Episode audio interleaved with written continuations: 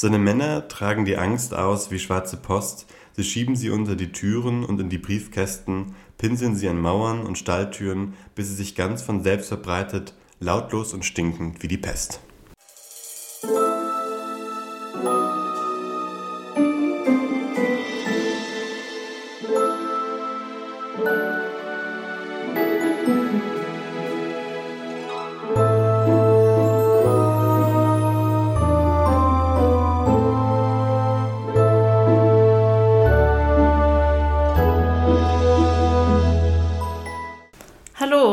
Herzlich willkommen zum Tintenklecks Podcast, eurem Lieblingspodcast über die Tintenwelt. Ich bin Anne hier am Mikrofon. Ja, hallo und hier ist Ruben. Schön, dass ihr äh, wieder eingeschaltet habt. Das ist jetzt unsere erste reguläre Folge an einem Montag. Wir versuchen immer, also jede Woche eine Folge am Montag zu veröffentlichen. Mal, mal schauen, wie das so klappt. Und ähm, ich möchte auch noch ganz herzlichen Dank für den lieben Support soweit schon mal sagen. Das ist total nett und unerwartet für uns und aber motiviert uns natürlich auch ein bisschen an dem Projekt weiter dran zu bleiben. Ja, auf jeden Fall auch das viele nette Feedback, was wir bekommen haben. Ja, danke. Das heutige Kapitel heißt Nach Süden und ist das dritte. Und eben wie bei jedem Kapitel ist auch hier ein Zitat von einem ganz anderen Buch vorangestellt.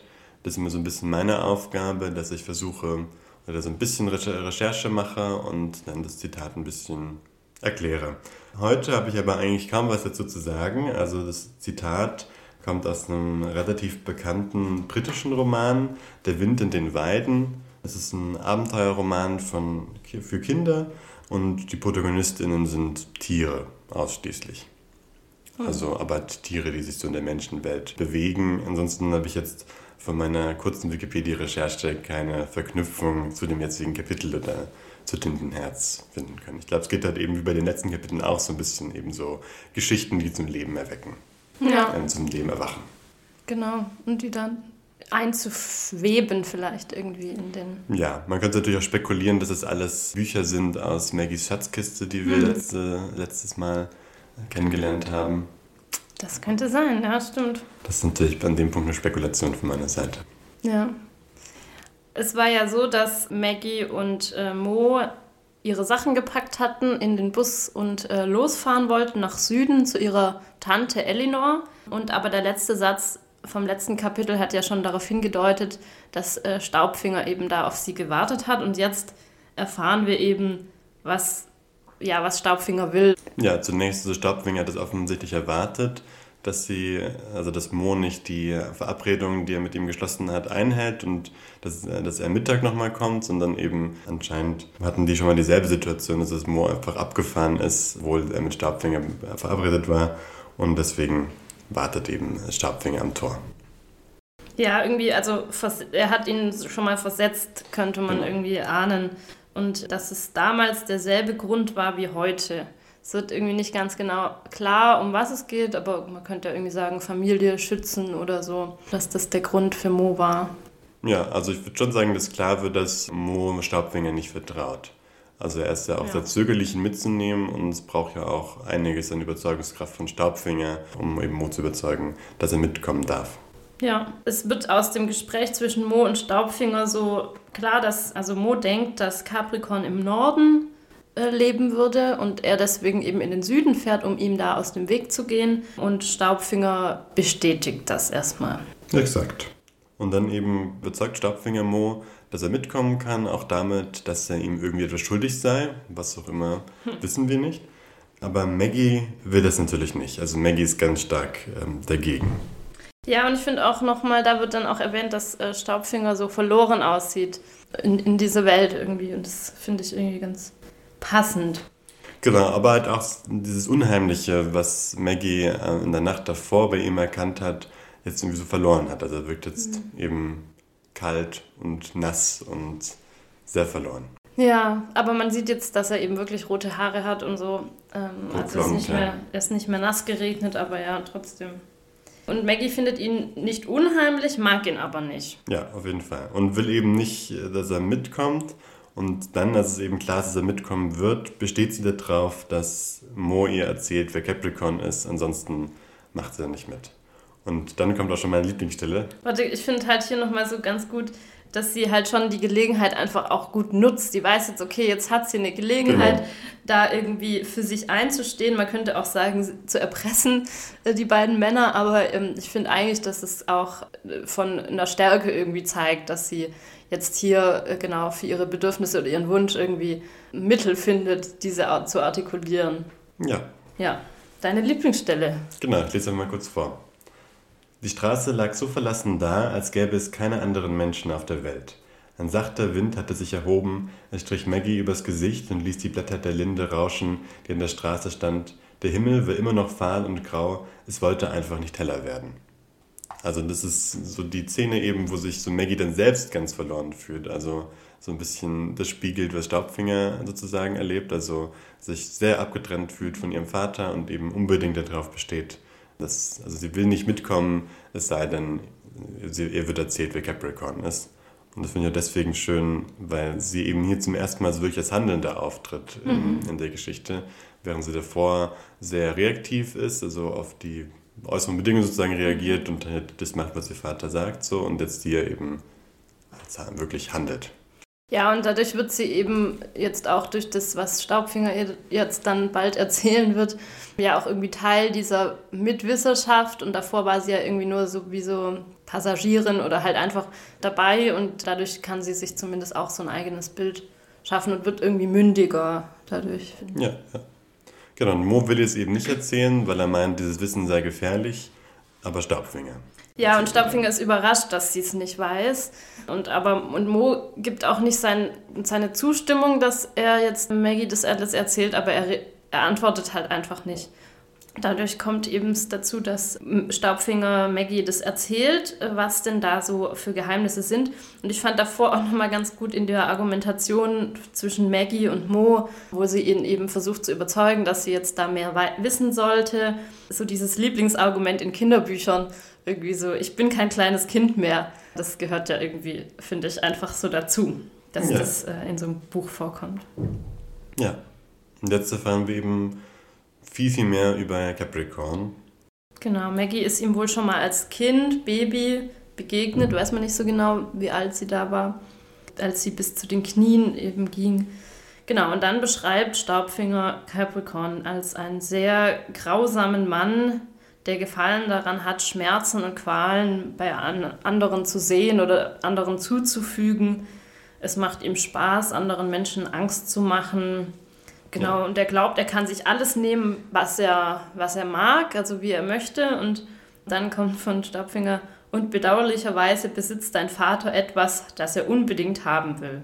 Also es wird noch nicht klar was, aber wir können ja unsere Vermutungen so ein bisschen anstellen.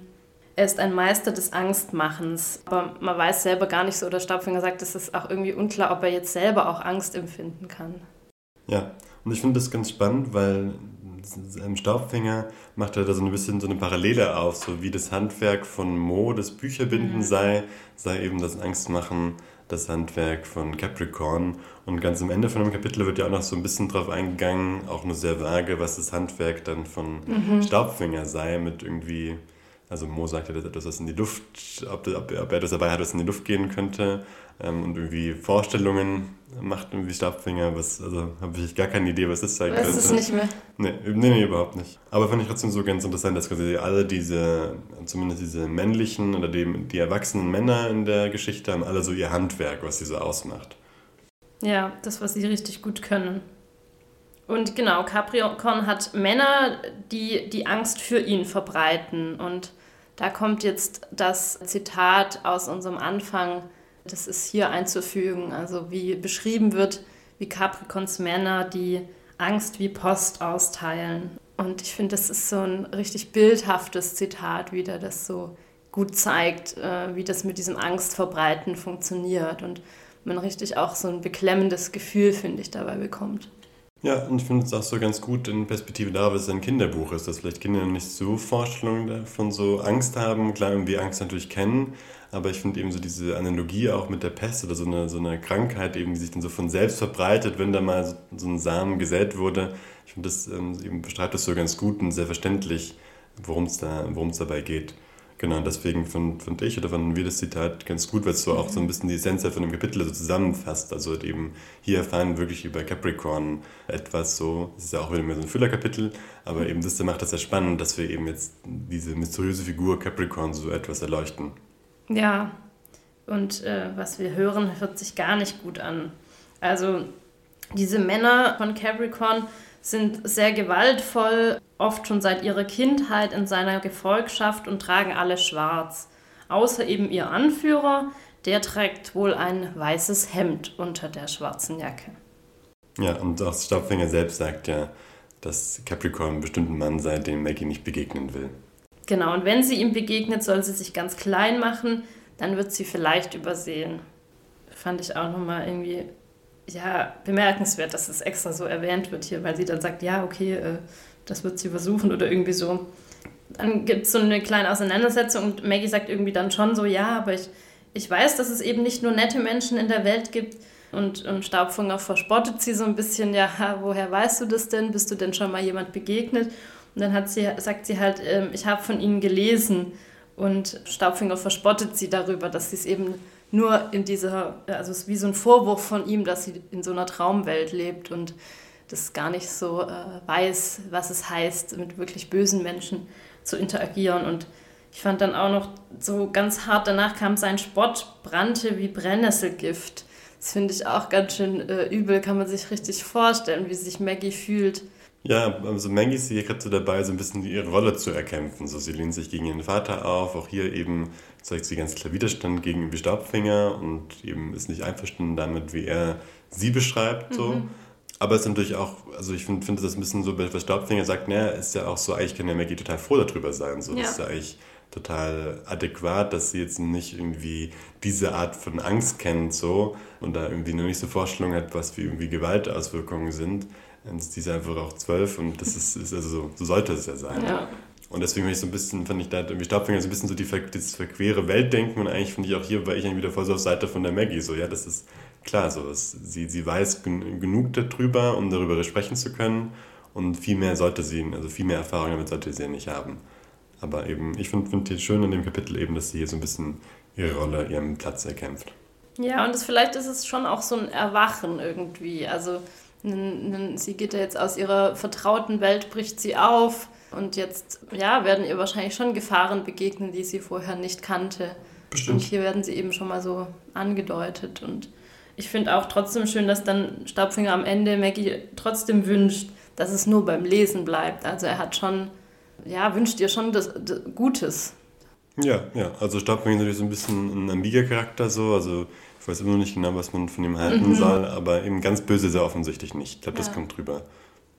Ja, und dann gehen eben die drei Charaktere, also Mo, Staubfinger und Maggie, in den Bus, machen sich das da bequem und dann öffnet äh, Staubfinger seinen Rucksack, wo wir eben schon im ersten Kapitel einen pelzigen Kopf rausschauen sehen haben. Und dieses Tier, oder ich nehme an, es ist ein Tier, wird jetzt näher beschrieben. Es sei eben pelzig, groß wie ein Kaninchen, aber schmaler, sehr ähnlich zu einem Marder, aber als äh, Maggie das Tier streichelt, merkt sie, dass es Hörner hat. Und Mo sagt dann, dass sie einfach angeklebt seien, aber das scheint mir jetzt als Leser etwas unplausibel. Also ich nehme einfach an, das ist wohl ein marderähnliches Tier mit Hörnern, was auch immer. Genau. Sie lernt Gwyn kennen, oder? Gwyn, genau. Gwyn, genau. Das war auch schon im ersten Kapitel ganz hinten als Zeichnung in dem Buch. War schon Gwyn gleich zu sehen. Ah ja. Genau. Ach ja, man sieht es auch hier auf dem Buchrücken. Also ja. Das ist auch nochmal, also das sind ja auch Illustrationen von Cornelia Funke, also sind ja auch kanonisch. Also er sieht wirklich sehr ähnlich aus wie ein Marder. Vielleicht mit noch einem sehr Eichhörnchen-ähnlichem Schwanz, so würde ich sagen. Stimmt, der ist auch sehr lang. Ja, ah, da kenne ich mich zu wenig aus in nee, der nee, ich auch, Tierwelt. Auch in der Tierwelt. Auch ja. so, dass es so weißes Fell vorne hat, scheint ja auch so ein bisschen... Aber ich glaube, das ist normal, ah, oder kann auch sein. Ja. ja ich habe selten Marder gesehen, glaube Ja, genau.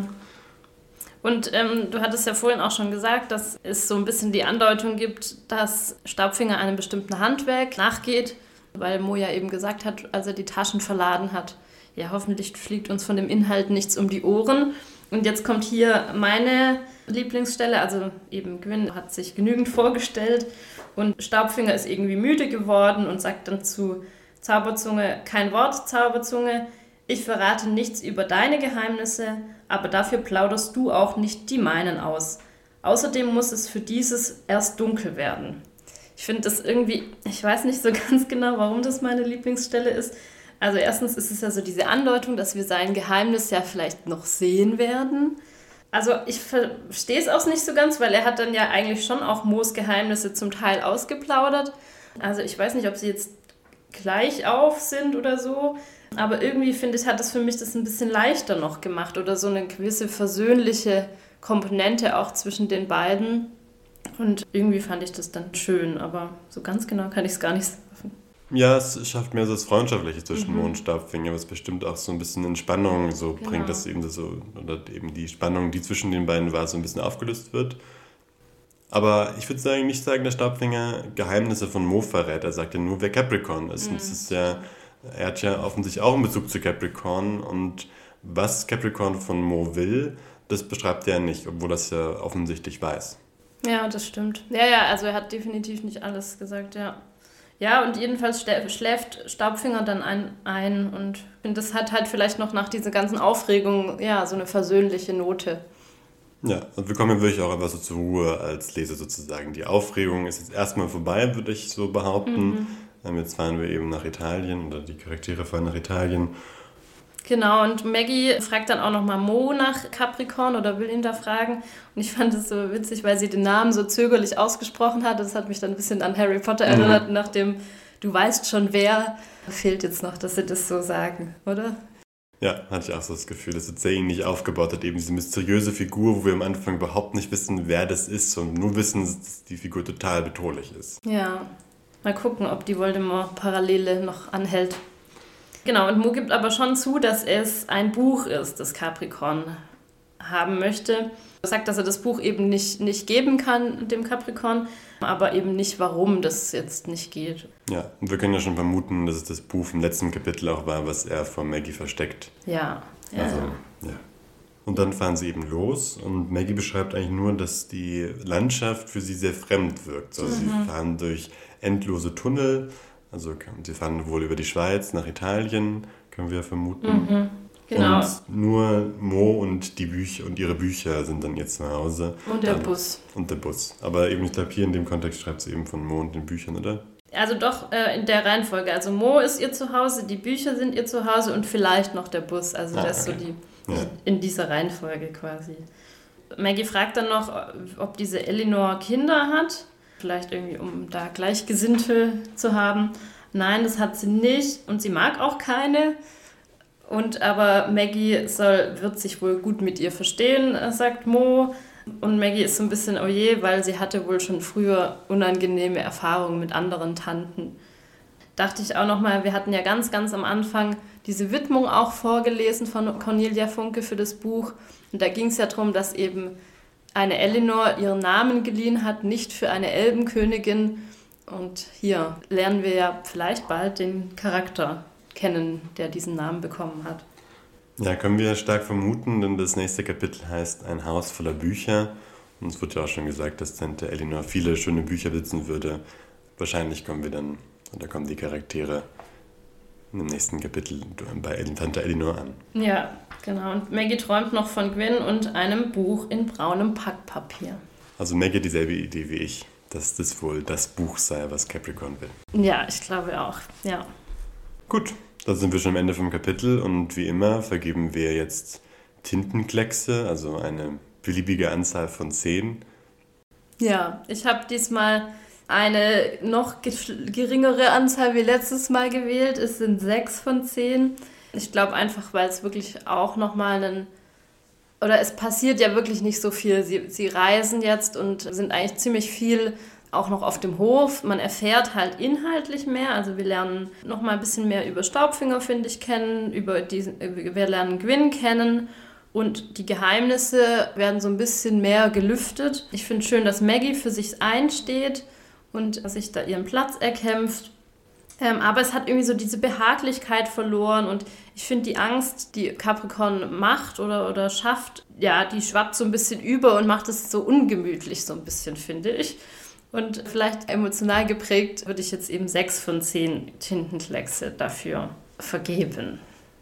Okay, also ich fand es tatsächlich besser als letztes mhm. Kapitel. Ich habe sieben von zehn Tintenklecksen vergeben, weil ich fand es war einfach in sich ein sehr kohärentes, kurzes Kapitel, was einfach eine Message hat und das gut rüberbringt. Und mhm. ich glaube, mir gefällt das dann einfach stilistisch ein bisschen besser als letzte Kapitel, was so ein bisschen so verstreut war, wo es um allerlei verschiedene Sachen ging so.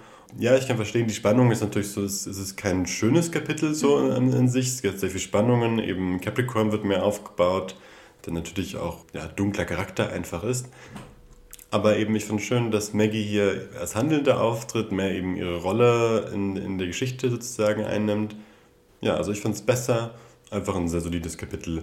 Auch kurz. Wir sind offensichtlich noch so im Aufbau von der ganzen Story. Also mhm. ja. Das sind, man kann nicht zu viel Spannung erwarten, glaube ich, oder nicht zu viel, zu viel interessante Handlung. Aber ich finde es gut. Aber es stimmt natürlich schon, dass der Antagonist jetzt hier eben deutlich eingeführt wird, ist natürlich irgendwie wichtig. Auch äh, aus so einer Schaffen, also Buchsicht. Ja. Und ich finde auch, der wird sehr schön eingeführt auch. Also das ist eben nicht so wie bei, also wenn wir parallel nochmal aufgreifen wollen, bei Harry Potter, wo wir im ersten, zum ersten Mal ja von Hagrid ähm, erfahren, wer Voldemort ist und dass er Harrys Eltern getötet hat und so. Ähm, Spoiler für Harry Potter. Oh, ja, Spoiler für Harry Potter, wer es so nicht gelesen hat, ähm, die ersten paar Seiten. Aber da erfahren wir halt sehr viel faktisches Wissen über mhm. Voldemort und hier finde ich das schön, dass wir eher so, so ein bisschen so den Charakter nahegebracht bekommen, weil es immer noch ungenau genug ist, dass es noch sehr viel Reiz schafft. So, ich, ich will auch diesen Charakter kennenlernen. Mhm. So.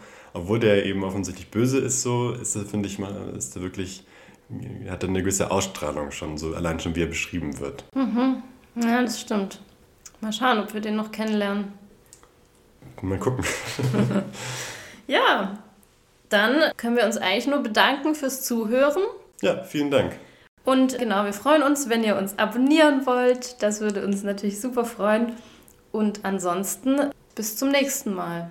Genau, dann bis nächste Woche Montag. Macht's gut. Tschüss.